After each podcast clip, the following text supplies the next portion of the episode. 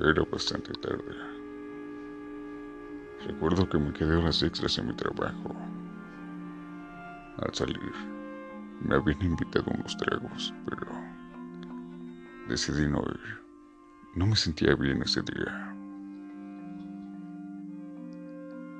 Como todas las noches, tomé el metro hacia mi casa. Al bajar, tomé un colectivo y este me dejaba a cinco calles de mi casa. No era muy lejos. Sin embargo, las calles eran un poco amplias y tenía que atravesar un parque para poder llegar hasta mi domicilio. No me preocupaba, puesto que este mismo siempre estaba ocupado por gente haciendo deporte o parejas andando por ahí. Sin embargo, ese día estaba completamente solo. Recuerdo que llovió un poco, así que apresuré el paso. Comencé a caminar. Sin embargo, sentí un escalofrío por toda mi espalda. Tenía miedo de mirar hacia atrás. Sin embargo, algo me llamaba. Cuando volteé la mirada, ahí estaba. Era un hombre bastante alto. Vestía todo de negro y difícilmente se le veía la cara. Recuerdo que estaba fumando. Podía ver cómo encendía su cigarro y expulsaba el humo de su boca. Estaba escasamente a 8 o 10 metros de mí así que comencé a caminar un poco más rápido. Pude notar que me comenzó a seguir. Comencé a caminar aún más rápido. Decidí sacar el teléfono. Le marqué a mi madre, pero no me contestó. Aún así, fingí la llamada. Sonriendo le decía, estoy cerca de casa, mamá. Ya voy a llegar. Dile a mi hermano que salga por mí, por favor. Reía con ella, fingidamente. Volté la mirada y él seguía ahí, cada vez más cerca de mí.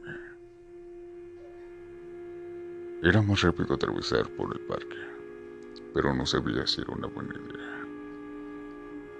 El temor me invadió,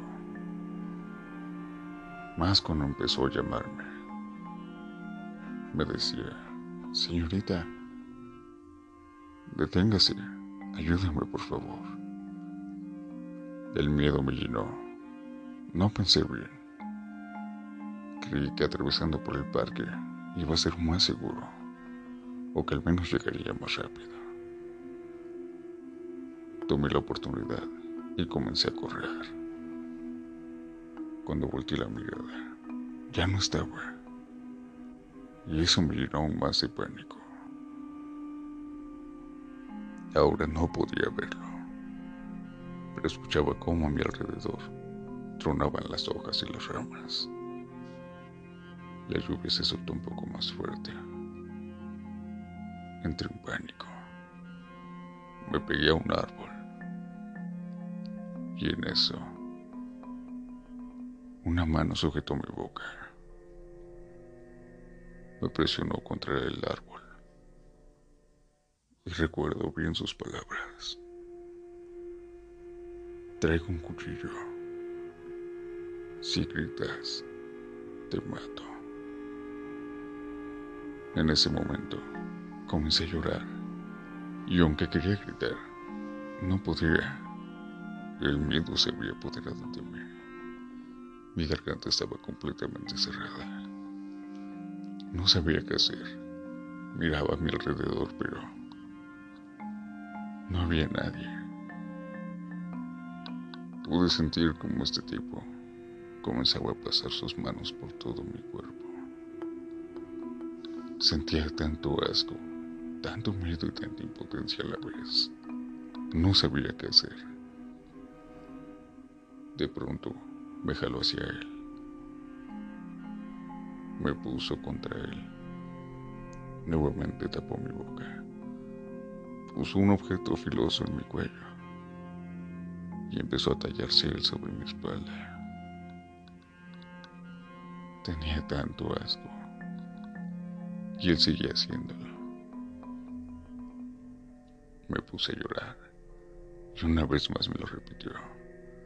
Si te atreves a gritar, te voy a matar. Nuevamente volvió a empujar este objeto contra mi cuello y pude sentir que atravesó un poco. Comencé a sentir algo caliente y a la vez frío rozando por todo mi cuello, bajando. Pude escuchar su respiración agitada y eso es lo que más sentía feo.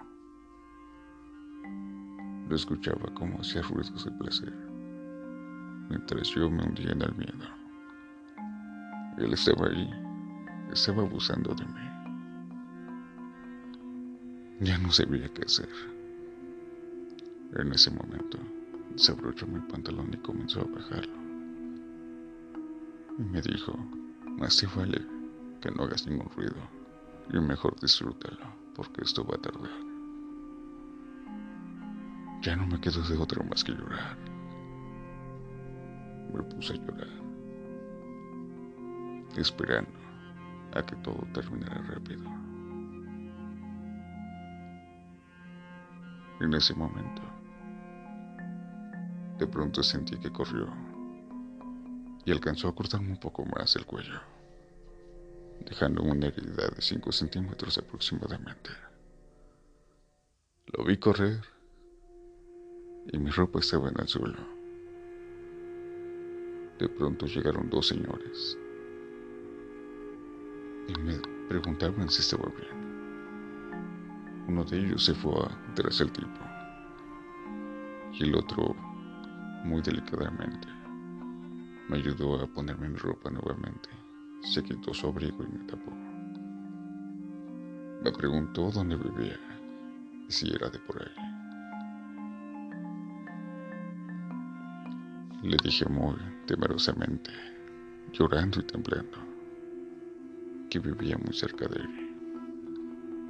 En ese momento, mi teléfono sonó. Era mi madre.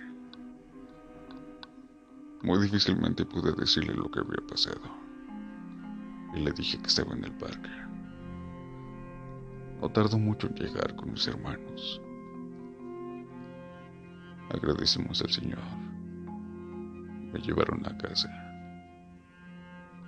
Tomé un baño y simplemente me quedé pensando qué hubiera pasado si esos dos hombres no hubieran estado ahí. Hasta dónde habría llegado. O si me hubiera dejado con vida al terminar su objetivo. No lo sé y espero jamás tener que repetirlo nuevamente.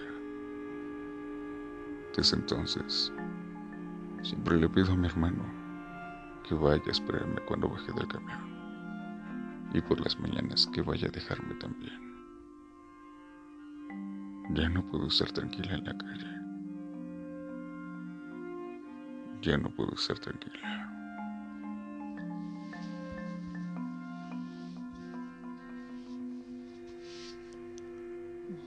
Espero que les haya gustado este pequeño segmento.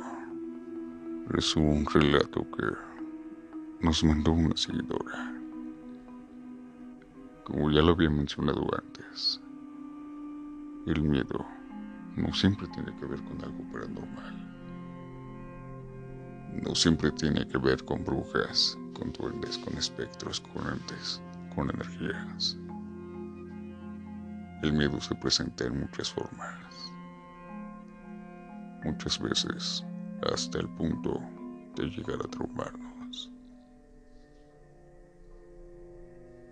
Y así como ella, muchas mujeres y también muchos hombres viven con esto cada día, con el miedo de no saben si van a regresar con bien o si al menos van a regresar. Espero que hayan disfrutado de este segmento. No olviden tomar sus precauciones. Seas hombre, seas mujer, seas lo que seas. Siempre ten cuidado. Y recuerda también que en la oscuridad, entre las tinieblas, lo que se esconde no siempre es humano, ni tampoco es algo paranormal. Nuestra amiga está tomando terapia y esperemos que le vaya muy bien. Esperemos que pueda superar esto pronto. Agradecemos por haber compartido esta experiencia. Y espero que les sirva a todos ustedes. Gracias por acompañarme una vez más a este su segmento. Soy su amigo y servidor, Charlie. Esto fue Invoca tus miedos.